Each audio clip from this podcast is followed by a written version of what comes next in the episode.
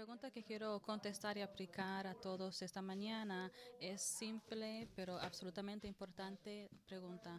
Una pregunta que ninguno debemos de tratar como que es pequeña. ¿Qué significa ser un hombre o mujer de Dios? Y las palabras que se encuentran en el primero de Timoteo capítulo 6. Mas tú, oh hombre de Dios, huye de las cosas, sigue la justicia. Disculpen, ser llamado hombre de Dios es el honor más grande que Dios le da al hombre en el mundo. Consideren las personas que han sido llamando hombre de Dios. Moisés en Deuteronomios capítulo 33, versículo 1. Esa es la bendición con la cual a Moisés, el hombre de Dios, bendijo al pueblo de Israel antes de su muerte. Samuel, 1 Samuel 9, 6. He aquí hay un hombre de Dios en esta ciudad y es un hombre que es tenido en honor. Elías y Eliseo en dos reyes fueron llamados hombre de Dios 34 veces en total y finalmente a David fue llamado un hombre según el corazón de Dios. Así que para ser hombre de Dios es ser el valedictoriano en la escuela de Cristo. Te debería de importar mucho esa pregunta porque solamente el hombre de Dios puede ir al reino de Dios. Así que si estás apartado de Dios esta mañana, es importante también la respuesta a esa pregunta y también el destino de tu alma. Así que oro y les suplico que consideren esta pregunta con seriedad y cuidado y deberían de preocuparse por esa pregunta porque el hombre de Dios es lo que hemos llamado a ser, especialmente los que están en Cristo. En un lado, la frase hombre de Dios podría referirse a los santos en general, así que si estás en Cristo esta mañana, eres un hombre o una mujer de Dios. Pero por el otro lado, hombre de Dios también implica cierto de nivel de madurez en la fe. Mientras todos seremos niños en relación a nuestro Padre Celestial, Él no, no tiene duda de animarnos a crecer en la gracia y conocimiento de nuestro Salvador Jesucristo y querer ser maduros en su palabra. Aunque siempre seremos hijos de Dios, que no siempre vamos a estar espiritualmente inmaduros, ahora si uno camina a la iglesia, corre y se acuesta en el piso, algo malo si sería, hubiera algo malo si en 20 años Zion todavía viene la iglesia y anda corriendo por la iglesia. Deben de preocuparnos. También es con nosotros espiritualmente. Tenemos que preocuparnos si somos lo que éramos hace 20 años espiritualmente. Quizás eres bien joven en la fe esta mañana, entonces este sermón es para ti, para motivarte a ser maduro. Quizás has, eh, has confesado a Cristo, pero has dejado de crecer. Este sermón sería para ti, para darte dirección práctica, para buscar crecimiento espiritual. Quizás estás creciendo espiritualmente, entonces este sermón también es para ti, para animarte más a seguir buscando a Dios y querer ser hombre de Dios. Y otra vez la pregunta que quiero hacer esta mañana es una simple, ¿qué significa ser un hombre de Dios? Y la respuesta se encuentra en el texto esta mañana, así que si tienen la Biblia, por favor, abran a primero de, de Timoteo, capítulo 6. Vamos a leer versículo 11 a 21. Primero de Timoteo 6, 11 a 21. Primero de Timoteo 6, 11 a 21. Déjame leer el texto para ustedes y por favor presten atención a cada versículo porque esa es la palabra de Dios. Mas tú, oh hombre de Dios, huye de estas cosas y sigue la justicia, la piedad, la fe, el amor, la paciencia, la mansedumbre. Pelea la buena batalla de la fe. Echa mano de la vida eterna, a la cual asimismo fuiste llamado, habiendo hecho la buena profesión delante de muchos testigos. Te mando delante de Dios que da vida a todas las cosas, y de Jesucristo, que dio testimonio de la buena profesión delante de Poncio Pilato, que, guardas, que guardes el mandamiento sin mácula ni represión hasta la aparición de nuestro Señor Jesucristo, la cual a su tiempo mostrará el buenaventurado y solo soberano, Rey de reyes y Señor de señores, el único que tiene inmortalidad, que habita en luz inaccesible, a quien ninguno de los hombres ha visto ni puede ver, al cual sea la honra y el imperio sempiterno. A los ricos de este siglo mandan que no sean altivos, ni pongan la esperanza en las riquezas, las cuales son inciertos, sino en Dios vivo, que nos da todas las cosas en abundancia para que las disfrutemos, que hagan bien, que sean ricos en buenas obras, dadavidosos, generosos, atesorando para sí buen fundamento para lo porvenir, que echen mano de la vida eterna. Oh Timoteo, guarda lo que se te ha encomendado, evitando las profanas políticas sobre cosas vanas y los argumentos de la falsamente llamada ciencia la cual profesando algunos se desvían de la fe, la gracia sea contigo. Otra vez la pregunta es, ¿qué significa para nosotros ser hombre y mujer de Dios? Hay tres cosas que quiero hablar esta mañana y no son lo que están en el boletín. Tres cosas para prestar atención del texto. Primero, un hombre de Dios conoce a Dios. Considere lo que deberíamos de saber ¿Qué debería de un hombre de Dios saber de Dios y su carácter? Segundo, el hombre de Dios resembla a Dios. Es un hombre que piensa los pensamientos de Dios y vive de una manera que está en camino de Dios.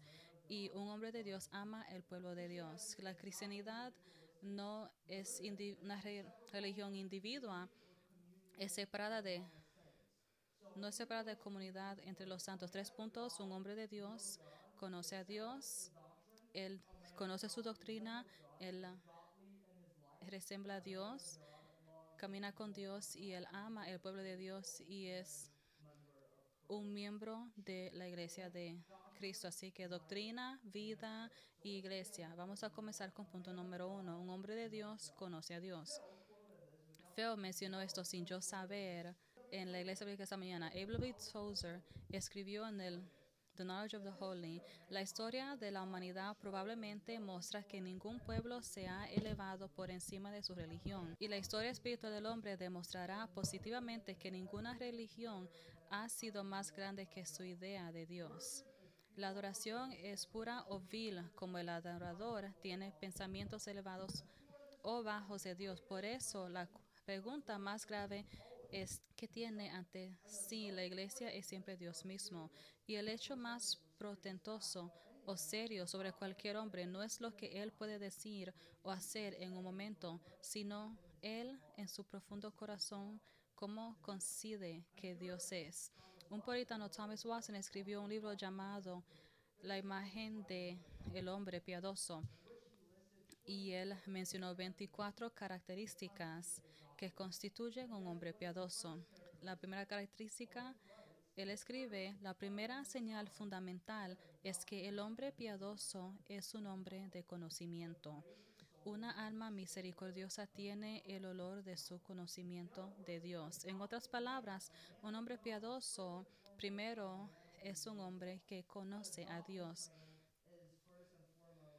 Y un hombre impío es uno que es que ignora el carácter y la persona de Dios. Yo he visto cristianos inmaduros que conocen mucho, mucha teología, pero nunca he visto un cristiano maduro que sepa poco de la doctrina. Así que la doctrina importa, su entendimiento en la doctrina es importante porque la doctrina es el fundamento de un hombre de Dios. Ahora, ¿qué deberíamos saber? ¿Qué debería saber el hombre de Dios? De Dios. ¿Qué es el conocimiento de Dios? Mirando nuestro texto, cuatro cosas. Número uno, un hombre de Dios debe conocer la inmanencia y cercanía de Dios. Versículo 13. Mira el versículo 13. Te mando en la presencia de Dios que da vida a todas las cosas.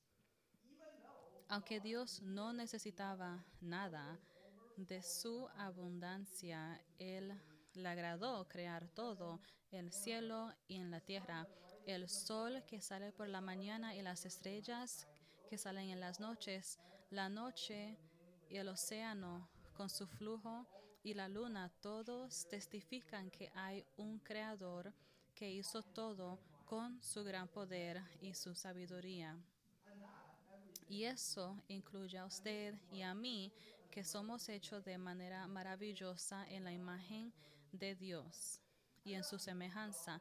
Y eso significa que Dios nos creó para ser sus hijos. Él tuvo la intención de que siempre deberíamos estar en su presencia como su familia enfrente de Él en su casa. Y hemos dado la posición más honorable en el mundo sobre todas las creaciones, como los que iban a reinar en el mundo, que iban a ser discípulos para proclamar su gloria en el mundo y para decir a nuestros hijos la bondad de Dios y lo que Él ha hecho, que Él sea adorado durante todas las generaciones. Así que, ¿sabes esta responsabilidad que tienes ante Dios o quizás has ignorado? Ahora, Dios no solo nos dio vida, sino que también nos sostiene todos los días. Versículo 17. En cuanto a los ricos en este siglo, enséñales no sean altivos, ni pongan sus esperanzas en incertidumbre de las riquezas, sino en Dios, quien en abundancia nos provee de todo para disfrutar. Así que la iglesia que usted viene esta mañana, los carros que usaron para llegar acá, lo que usted va a comer en una hora, los amigos y la familia con quien van a con quien estuvieron la casa donde van a regresar esta tarde o quizás también una noche buena de descanso que pudo tener ayer. Todo fueron dadas por Dios. Y por hecho, en este momento estamos todos vivos, teniendo ojos para leer la palabra de Dios y oídos para escuchar la palabra. Ese es el testimonio más claro de la provisión de Dios en nuestras vidas. Santiago 1.17, toda buena dádiva y todo don perfecto desciende de lo alto del Padre de las Luces. Mateo 5:45 Dios hace salir el sol sobre malos y buenos y que llueve sobre los justos e injustos. Si estás en Cristo o no esta mañana, todo lo que tienes en esta vida es dado a ti gratuitamente y generosamente por nuestro Creador, Dios que es el dueño de todo. Ahora, tú das gracias a el que te da más beneficios o, o te sientes agradecido al quien te da vida y todas las cosas para disfrutar o estás comiendo y tomando y se te olvida quién fue que te ha dado cada buen regalo. La realidad que Dios da la vida y nos mantiene es la prueba más clara que Él está cercano a nosotros. Hechos 17, 27. Pablo dijo, sin embargo, en realidad no está lejos de cada uno de nosotros. ¿Cómo? Él continúa.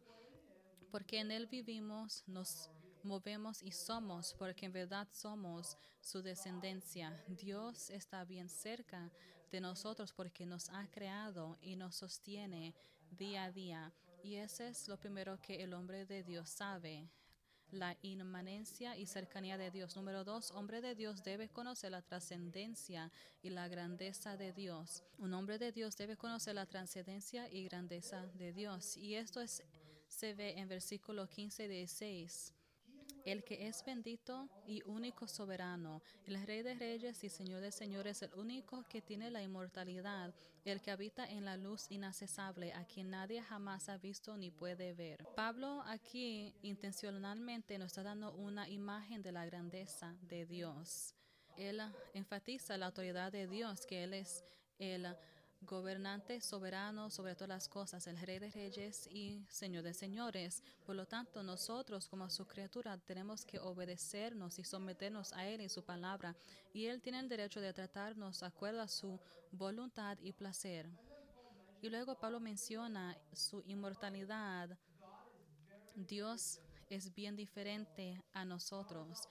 Él no es como nosotros porque para nosotros en esta vida estamos en muerte pandemia, guerras, desastres naturales, pero Dios tiene inmortalidad. Él no puede morir. Vivimos en un mundo de oscuridad y el mal, pero Dios está en la luz. Y para mencionar eso de nuevo, la grandeza de Dios, Pablo señala que ni tenemos la habilidad de ver a Dios. Él es tan glorioso, tan ensalzado y perfectamente santo que ninguno de nosotros podríamos acercarnos a Él sin que Él nos ayude. Ahora, ¿cuál es tu visión de Dios? ¿Él es grande o pequeño? ¿Él es trascendente o como uno de nosotros? ¿Alguna vez has pensado, oh, porque el hombre tienen, se enoja porque usted y yo nos frustramos y nos enojamos, Dios tiene que ser provocado y se enoja con nosotros por cada vez que fallamos y cada vez que pecamos en nuestra vida. ¿Has pensado que porque el hombre con poder abusa su poder, entonces Dios no debería ser bueno si Él es perfectamente poderoso? ¿O has pensado que porque el hombre usualmente espera que le devolvamos un favor, quizás la gracia de Dios no es gratis y tenemos que pagarle a Él para atrás, a Él, tenemos que hacerle un favor a Él con nuestras, nuestros trabajos? Yo diría que la mayoría de nuestras miserias en el mundo vienen de esta cosa que tenemos muy pequeña una imagen del carácter de Dios. La razón por que nuestra fe es pequeña es porque pensamos que el objeto de nuestra fe es como uno de nosotros. Él que no es diferente de nosotros en naturaleza. Isaías 4:25, ¿con quién pues me compararéis para que sea como Él? Dice el santo. Levanten los ojos a lo alto y vean quién los creó. El que saca a sus anfitriones por número, llamándolos a todos por su nombre, por la grandeza de su fuerza y porque es fuerte en poder, ni falta ni uno. Hermanos y hermanas, si quieren ser maduros y crecer, si quieren ser un hombre de Dios, tienen que saber profundamente, ser impresionados por la gloria y la grandeza de nuestro Dios. Número tres, el hombre de Dios debe conocer la apariencia y la humildad de Cristo. Un hombre de Dios debe conocer la apariencia y humildad de Cristo. En el medio del versículo 13, donde Dios está llamando, es llamado el creador de todas cosas, versículo 15, donde Él es exaltado como el rey soberano, vemos en versículo 13 la, otra, la segunda mitad. Cristo Jesús, quien en su testimonio ante Poncio Pilato hizo la buena confesión. En medio de la grandeza y la gloria de Dios vemos la humildad y humillación de Cristo. Vamos a pensar en ese versículo un poquito más cuidadosamente. El Hijo eterno de Dios, que es el creador de todas las cosas, que es exaltado en los cielos. Este Hijo eterno de Dios se hizo hombre, Jesucristo el hombre. porque se convirtió en un hombre? Versículo 13 para que pudiera comparecer ante Poncio Pilato y ser crucificado en la cruz. ¿Por qué fue crucificado? Creo que ustedes y yo sabemos la respuesta muy bien. Él tenía que ser crucificado porque nosotros hemos pecado y porque hemos negado y despreciado a Dios el Creador, porque todos por naturaleza odiamos a Dios, éramos hijos de las tinieblas y enemigos de Jesucristo. Y todos estos pecados tienen consecuencias, la consecuencia de la muerte eterna. Así que Jesucristo, Él pagó por nuestros pecados, los cargó en sus hombros, sufrió la, la penalidad, la muerte que nosotros merecíamos en la cruz por nosotros, así que nuestra deuda fue cancelada y nuestras almas fueron preservadas de la ira de Dios y nuestra vida eterna fue asegurada. Así que el que se arrepienta y confíe en Él no perecerá, sino que será alzado a vida eterna. Versículo 13 también dice, Cristo hizo una buena confesión ante Poncio Pilato. ¿Cuál fue su confesión? para eso tenemos que mirar al, a Juan 17, 37. Para esto nací y para esto vine al mundo. Eso es importante. Jesús está diciendo su propósito viniendo a este mundo. ¿Cuál es? Para dar testimonio de la verdad, la verdad de nuestros pecados y rebelión contra Dios, la verdad de nuestra miseria y nuestra muerte en el pecado y la verdad de nuestra salvación por gracia, por fe en Cristo solamente. Y otra vez, no hay ningún secreto a ser santo. Pablo dijo en 1 Timoteo 3:16, grande en verdad confesamos es el misterio de la piedad. Este es el misterio de la piedad, este es su ingrediente secreto. Él fue manifestado en carne, vindicado por el Espíritu, visto por los ángeles, proclamado ante las naciones, creído en el mundo, elevado en gloria. El hombre de Dios, el ingrediente secreto para él es conocer a Cristo. Un hombre de Dios tiene que conocer a Cristo Jesús. Así que llega a conocer, confiar y atesorar a nuestro Salvador crucificado. Punto 4. Un hombre de Dios debe conocer la reaparición y la maravilla de Cristo. Versículo 14.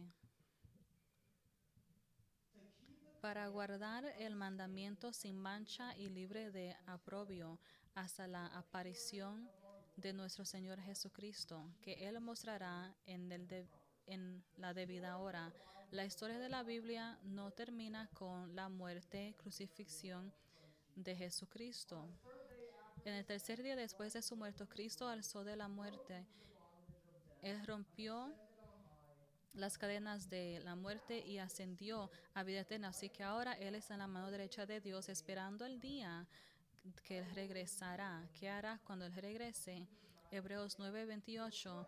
Así Cristo, habiendo sido ofrecido una sola vez para llevar los pecados de muchos, aparecerá por segunda vez, no para ser frente al pecado, sino para salvar a los que esperan ansiosamente. Así que para eso, ustedes que están en Cristo, Cristo volverá para traernos con Él. Así que donde esté Él, estaremos nosotros también. Pero para esos que están aparte de Jesucristo, Él regresará por otro propósito. Apocalipsis 19:11. Entonces vi el cielo abierto y he aquí un caballo blanco. El que está sentado sobre él se llama fiel y verdadero y con justicia juzga y hace la guerra. Así que Cristo regresará para juzgar a los vivos y los muertos, para traer recompensa a su pueblo y, y traer justicia sobre sus enemigos y odiadoras. Será un día maravilloso y glorioso porque Cristo sería exaltado, manifestado por la salvación de sus santos y también la condenación de los pecadores. Y eso es lo que un hombre de Dios está esperando ansiosamente, no solamente por su propia salvación o para la vindicación final y la glorificación del nombre de Cristo. Y eso es lo que un hombre de Dios debería de saber. Tienes que saber la inminencia y trascendencia de Dios. Tienes que saber la humildad y la exaltación de Cristo. El piadoso Robert Murray McChain escribió, a menudo la doctrina de Cristo me parece común, buen conocida sin nada nuevo, y me siento tentado a pasarlo por alto e ir a algún pasaje de las escrituras que tome más. Este es el diablo de nuevo, una mentira. Cristo para nosotros es nuevo y siempre glorioso.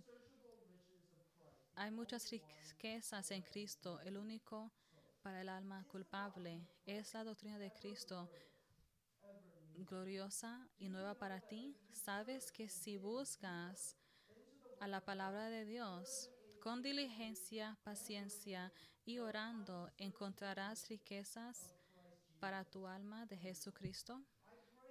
Oro que en ese nuevo año Cristo sea glorioso y nuevo para todas nuestras almas culpables. Ahora, ¿qué hace el hombre de Dios con ese conocimiento? Sabemos eso, ¿qué hacemos con eso ahora? El hombre de Dios guarda la, el conocimiento de Dios. Versículo 20. Oh Timoteo, guarda el depósito que se te ha confiado. ¿Qué es este depósito que nos, nos, ha sido dado y porque es necesario protegerlo. Seguimos en versículo 20. Evite falsamente cono falso conocimiento llamado sabiduría. Lo que tenemos que guardar es este conocimiento de Dios y, la, y el Evangelio. Esto es algo que nunca podemos entender o comprometer porque sabemos que hay muchas cosas falsas en el mundo que cambian y corrompen el Evangelio. La palabra guarda aquí se usa en el Nuevo Testamento para referirse a Dios guardando nuestras almas. Y eso es decir, tenemos que guardar el Evangelio como Dios guarda nuestras almas. Así es que deberíamos de trabajar para proteger el Evangelio, para mantenerlo puro y santo y sin mancha. Y eso es en defensa. Tenemos que proteger el Evangelio de cualquier falsedad. Ofensivamente, el hombre de Dios no solo protege, pero también proclama el conocimiento de Dios. Pablo nunca deja de hablar a los jóvenes, al joven Timoteo, en capítulo 4, versículo 11, manda y enseña estas cosas. Capítulo 6, versículo 2, enseña y exhorta estas cosas. Según de Timoteo 4.1, lo acabamos de leer. Te exhorto a la presencia de Dios y de Cristo Jesús, que ha de juzgar a vivos y muertos y por su aparición y su reino. Esta carga es predicar la palabra. Quizás no eres llamado para predicar, pero es llamado para proclamar. Quizás no fuiste llamado para enseñar, pero fuiste llamado para alcanzar a los que están perdidos con el Evangelio de Jesucristo. Y porque eso es lo que significa ser un hombre de Dios. Un hombre de Dios conoce a Dios y hace que Dios sea conocido. Número dos, punto número dos, el hombre de Dios se parece a Dios. Otra vez, Robert Murray McChain dijo, no son los grandes talentos que Dios bendice, tanto como la gran semejanza a Jesús. Y de nuevo, Thomas Watson, hombre piadoso, lleva el nombre y la imagen de Dios. La piedad es semejanza a Dios. Una cosa es profesar a Dios, otra es parecerse a Él. Es tan simple como es un hombre de Dios, es un creyente del Dios verdadero él habla la verdad, conoce la verdad y aún más importante, un hombre de Dios es un hombre que se parece a Dios. Ahora, ¿en cuáles maneras tenemos que parecernos a Dios? Vamos a mirar el texto. Número uno, tres cosas. El hombre de Dios se parece a Dios en su carácter. El carácter de Dios puede ser llamado santidad. Él manda a todos los que lo profesan que sean santos. Primero de Pedro 1.15. Pero como este te ha llamado es santo, tú también debes de ser santo en conducta. Como está escrito, serás santo porque yo soy santo. Un hombre piadoso debe ser como Dios en santidad. ¿Cómo se parece ser santo para un hombre? Versículo 11. Pero tú, hombre de Dios, huye de estas cosas. ¿Qué son estas cosas? Esas cosas se refieren a los pecados en el texto anterior. Versículo 4. Envidia, columnia, sospecha maligna. Versículo 5. Fricción constante, desunión entre personas. Versículo 9. Deseo, insensato y dañino las riquezas. Ser santo Primeramente, significa que deberíamos de huir del pecado. La, fuerza de nuestra fe no es medida por cuán cerca podemos acercarnos a una tentación y no pecar, sino es medida por cuán rápido corremos en el lugar opuesto cuando vemos el, el pecado en nuestro corazón. Cada hombre de Dios debe de aprender a resistir la tentación del pecado no jugando con el pecado, sino huyendo del pecado. No es algo que debemos de ver como Lot que estaba en, en Sodom. Aunque fue llamado un hombre justo, es José que debe ser el ejemplo de nuestra fe, que cuando vio la tentación dejó su ropa y huyó de la casa. Deberíamos imitarlo a él. Hermanos y hermanas, ¿qué pecados estás jugando, cuál pecado tienes que huir.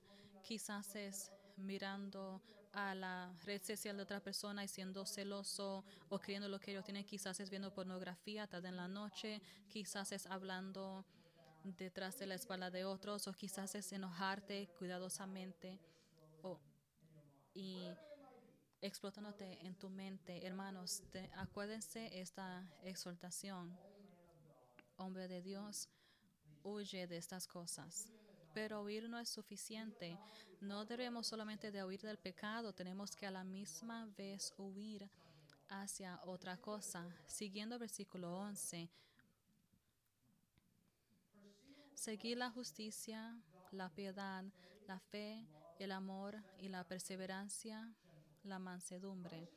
La justicia y la piedad son dos direcciones generales en la cual el hombre de Dios debería de progresar. Él parece ser lo que es bueno y honrable a Dios en todo el momento, en toda situación. Eso es ser justo y lo hace con gran fervor y gozo y devoción. La fe y el amor son virtudes específicas que un hombre de Dios sigue. Él confía en la persona y las promesas de Dios en cada circunstancia, no importando lo que suceda. Eso es fe. Y él adora a Dios y se, sacrifica, se sacrifica para el pueblo. Eso es el amor. Y los últimos dos en el versículo es la manera en la cual el hombre de Dios sigue la santidad con humildad. La palabra significa ser mantenerse igual sobre bajo la presión. Seguir la santidad y querer, buscar perseverancia no debe de cambiar. Mientras seguimos creciendo en piedad por la gracia de Dios, el hombre maduro tiene que ser manso y humilde, no mirando hacia abajo a los débiles o que están teniendo dificultades, pero cuidándolos con bondad y humildad. Eso es lo que queremos ser. Dios es santo porque Él odia el pecado y ama la justicia. Así que un hombre de Dios también odia al pecado. Él huye del pecado para que Él pueda buscar la justicia. Así que tenemos que resemblar a Dios y su carácter. Número dos, un hombre de Dios se parece a Dios en sus palabras. Versículo 12. Porque él le acordó a Timoteo que de su confesión, porque, por lo que vimos en versículo 13, porque nuestro Señor Jesucristo en su testimonio antes de Piloto hizo una buena confesión. Las mismas palabras. En otras palabras, igual como Jesús hizo una buena confesión, nosotros debemos de seguir su ejemplo. Pablo dice, Cristo hizo una buena confesión. Eso es decir, que todas sus palabras fueron ciertas, llenas de beneficios para los que escuchan. Y eso es decir que nuestras palabras deberían de tener gracia y verdad todo el tiempo. Nuestras palabras deberían de animar y edificar uno al otro. Cristo Jesús no solamente hizo una buena confesión, él hizo una buena confesión públicamente. Cristo hizo una confesión durante, en frente del piloto, los judíos y los soldados romanos. Entonces Pablo le está curando a Timoteo acá que su confesión no fue solamente una privada buena, pero también fue en la presencia de muchos testigos. Y la confesión de Cristo no fue solamente buena y pública, sino que también fue hecha en frente de una audiencia hostil que estaban gritando crucifíquenle, crucifíquenle y el gobernador romano que no quería seguir la justicia y los fariseos que le odiaban. Pero Cristo no se no temó, no se asustó, pero él declaró la verdad y lo enseñó con su vida, muerte y resurrección. Así que hermanos y hermanas, eso es lo que hemos llamado a hacer. Somos llamados a ser una confesión pública en frente a este mundo. Él te está enviando a ti y a mí a este mundo como ovejas entre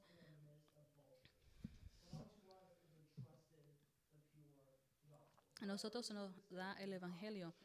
Tenemos idea que no te no temas hablar evangelio, sino es por, porque es poder de Dios a todo el que no es creyente. Número 3. El hombre de Dios se parece a Dios en sus obras.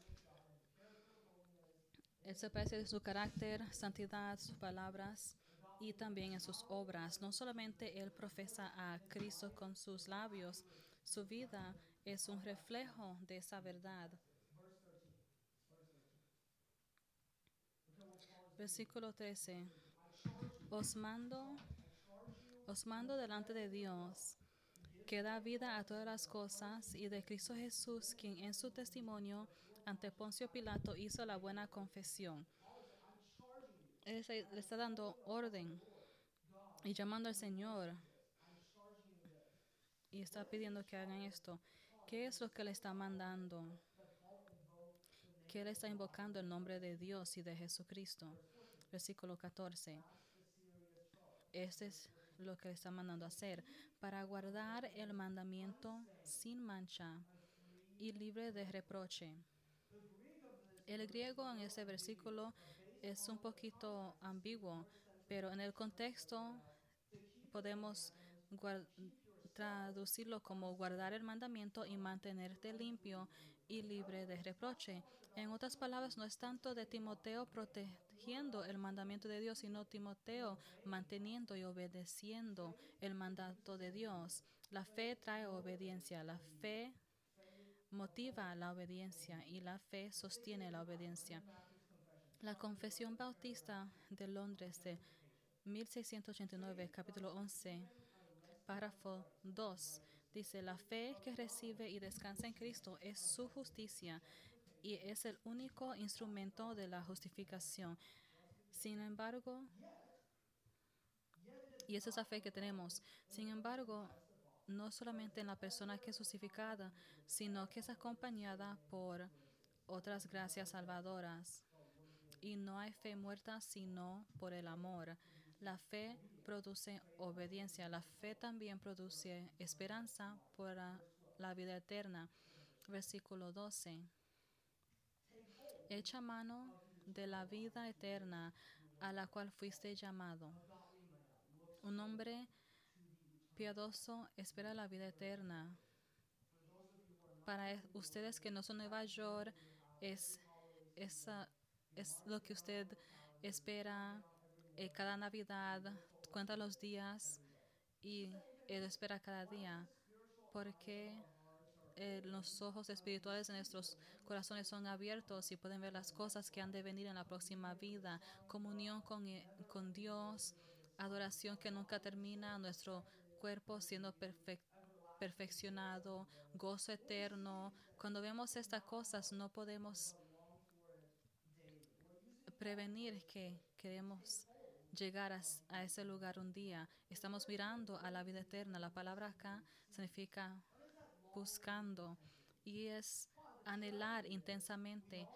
Pero la tragedia es que también muchas veces estamos muy enfocados en el presente y nos olvidamos del futuro y lo que ha de venir. Mucho de nuestra miseria y dificultades pueden pueden ser evitadas si podemos mantener una perspectiva eterna.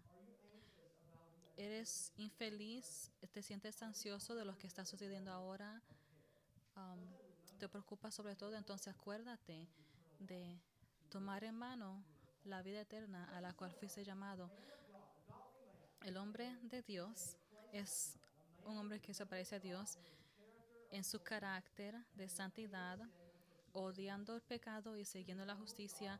Él se parece a Dios en sus palabras, confesando la verdad en un mundo hostil. Un hombre de Dios resembla a Dios en sus palabras, sigue los comandamientos y mantiene su vista en la vida eterna. Ahora, si han estado poniendo atención, se han dado cuenta que yo salté una parte. Seguramente la parte más conocida de este texto es versículo 12. La parte de ese texto que es más conocida.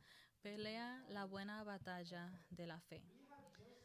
acabamos de ver el qué de ser más santo, más como Dios. Creo que este es el cómo podemos ser más como Dios, peleando la batalla de la fe.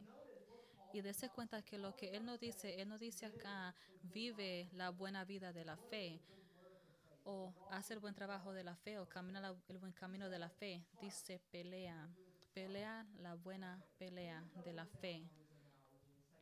Y en 2 Timoteo 4:7, que leímos antes, él dice, he peleado la buena batalla de la fe, he terminado la obra, he mantenido la fe. La vida cristiana es una batalla porque vamos a esperar que sucedan muchas dificultades, persecuciones, sufrimiento eh, en nuestro camino a Dios. Van a haber aflicciones, sufrimiento. Tienes que luchar contra los pecados internos, las tentaciones. Tienes que sufrir. Tienes que, tendrás que sufrir muchas pérdidas, decepciones y muchas cosas en esta vida. Todo eso es parte de la lucha. No sé por lo que están pasando cada uno de ustedes. Sé que algunos tienen dificultades, pero quiero que todos se acuerden estas palabras. Pelea la palabra, la batalla de la fe. Sepa que esa es una buena batalla, que es una buena batalla. Es buena porque Dios es soberano y Él, Él está en cuenta de cada aflicción para que nosotros seamos más fuertes y maduros en la palabra de Dios. Santiago 1.2, hermanos míos, tened por sumo gozo cuando os encontraréis con pruebas de diversa índole porque sabéis que la prueba de vuestra fe produce perseverancia y perseverancia haga su pleno efecto para que seáis perfecto y completo y nada falte. Esta batalla tiene un propósito y un propósito solamente. Dios no está sino más fuerte en la fe. Ninguno de sus lágrimas, su sudor, será gastado. Todos son herramientas en las manos de el de Dios que nos va a moldear a la imagen de Cristo. Y también sepan que esta no es una batalla justa porque tienes la ventaja en esta pelea.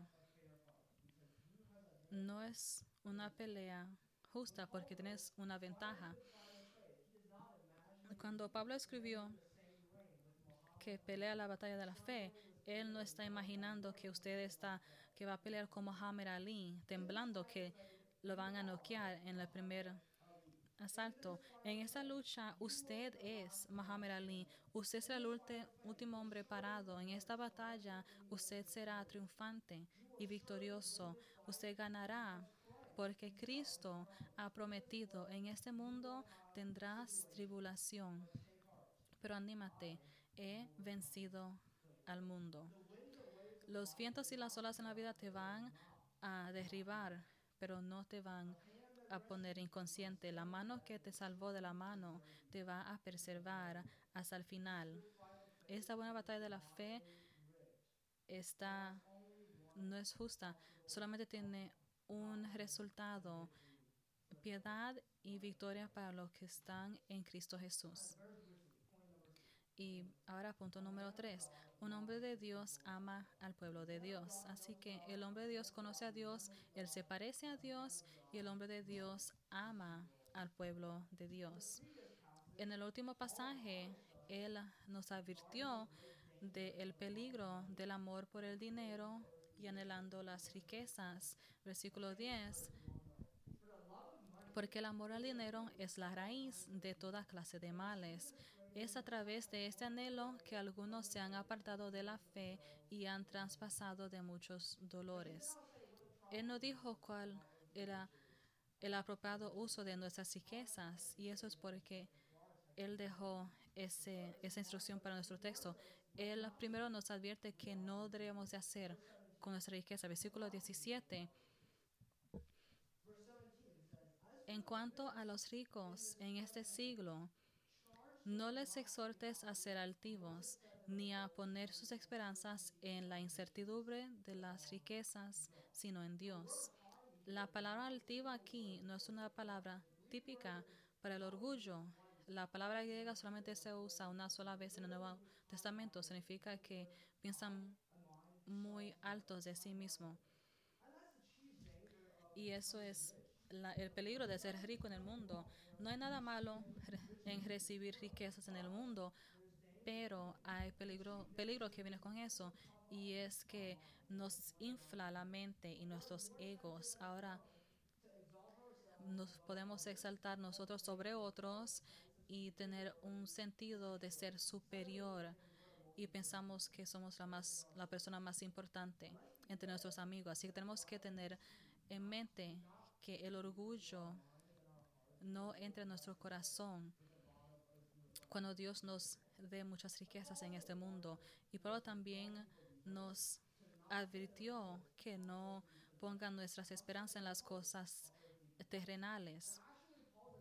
Y Pablo no dice no pongan sus esperanzas, sus esperanzas riqueza, dice no poner sus esperanzas en la incertidumbre de las riquezas. Pablo aquí está enseñando la locura de poner nuestra confianza en la riqueza, porque las riquezas de nuestra vida son bien inciertas, porque la riqueza eh, quizás invertir en Bitcoin o cualquier manera que inviertes, ellos cambian cada día. Y como un, los economi como un economista puedo decirle de todo esto. El valor de la propiedad, el valor de la propiedad que te pertenece puede bajar con- durante un corto tiempo. Aún el dinero que tienes sentado en el banco, ellos bajan en valor cada año por la inflación. Ahora, si no te importa lo que acabo de mencionar, quiero que piensen y consideren el a, Job que perdió todas sus posesiones en un día y consideré al rico que se dijo, alma, tienes muchas riquezas por, por los años, tomad y celebrar. Y Dios se dijo, necio, esta noche se te pide tu alma y las cosas que has preparado, ¿de quién serán? Piensen en las palabras de nuestro Señor Jesús. Los hombres volubles que construyen su esperanza sobre las riquezas es como construir un castillo en la arena, en la playa, que van a caer y colapsar cuando venga una ola. Las grandes posesiones no deben de ser nuestro consuelo ni nuestra seguridad en esta vida. Entonces, ¿qué debemos de hacer con la riqueza y recursos que tenemos, que Dios nos ha dado? Bueno, primero tenemos que dar gracias. Versículo 17, debemos de poner nuestras esperanzas en Dios, quien nos ha dado abundantemente todo para disfrutar. ¿Qué tenemos en esta vida que no, nos, no se nos fue dado por Dios? Así que tenemos que recibir todas cosas con gratitud y agradecimiento y disfrutar cada buen regalo, incluyendo las riquezas eh, del mundo, con mucho agradecimiento y humildad. Luego Pablo continúa, versículo 18. Tienen que hacer bien para ser ricos en buenas obras.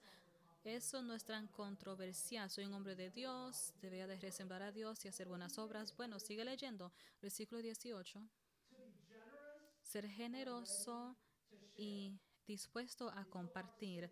Tu corazón se hundió un poco, listo para compartir. Generoso significa que es lo que quiere el corazón. La palabra griega literalmente es lo que viene antes de ser palabra bueno y dar, puesto junto.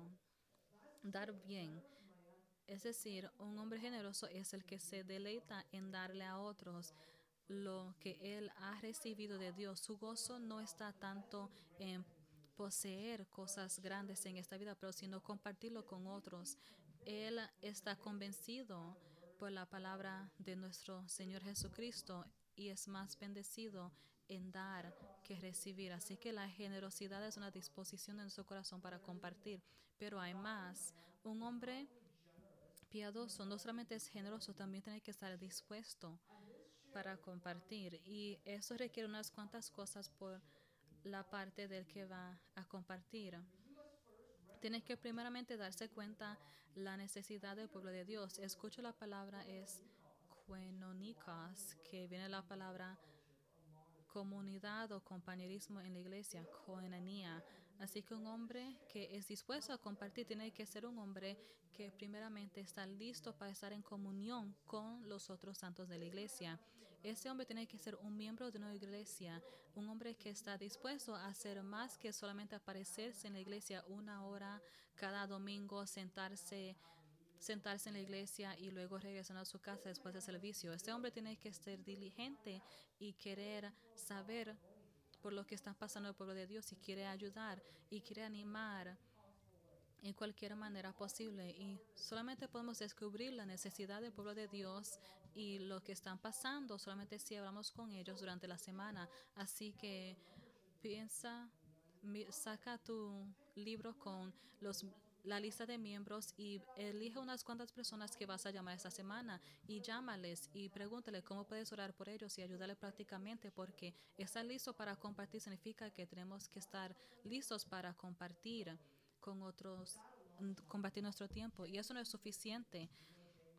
En Santiago 2.15, si un hermano o hermana está pobremente vestido y no tiene comida diaria, y uno de ustedes les dice, ve en paz, calentado y sacado, sin darles necesarios, sin darle lo necesario para el cuerpo. Qué bueno es eso. Después de saber lo que necesita el pueblo de Dios, también deberíamos de dar, compartir y esperar nada de vuelta.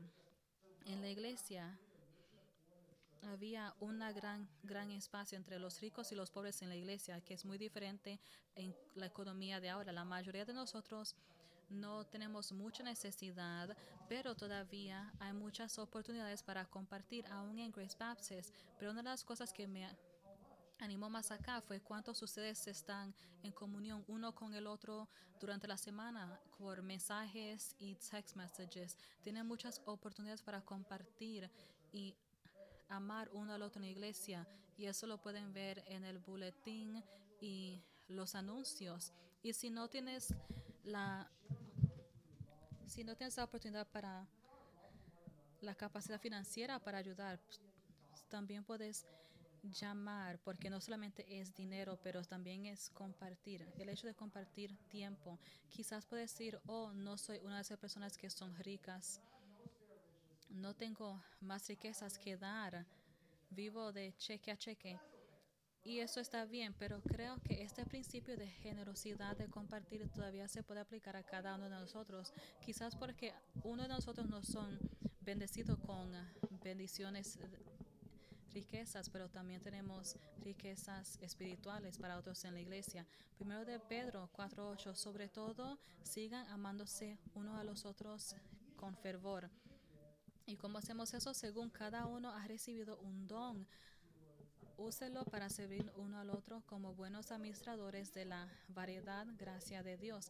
Cada uno de nosotros somos ricos en una del un don espiritual de Dios y en nuestro trabajo descubrirlo y ponerlo en uso para el bien espiritual de otros. Así que vamos a orar que no ignoremos esto porque el hombre de Dios ama al pueblo de Dios. Él busca conocer sus necesidades espirituales y físicas y Él da y comparte con alegría. Y eso es lo que significa ser un hombre de Dios. Conoce a Dios, se parece a Dios, conoce la doctrina. Él ama al pueblo de Dios. Él es un miembro de la casa de Dios. Oremos.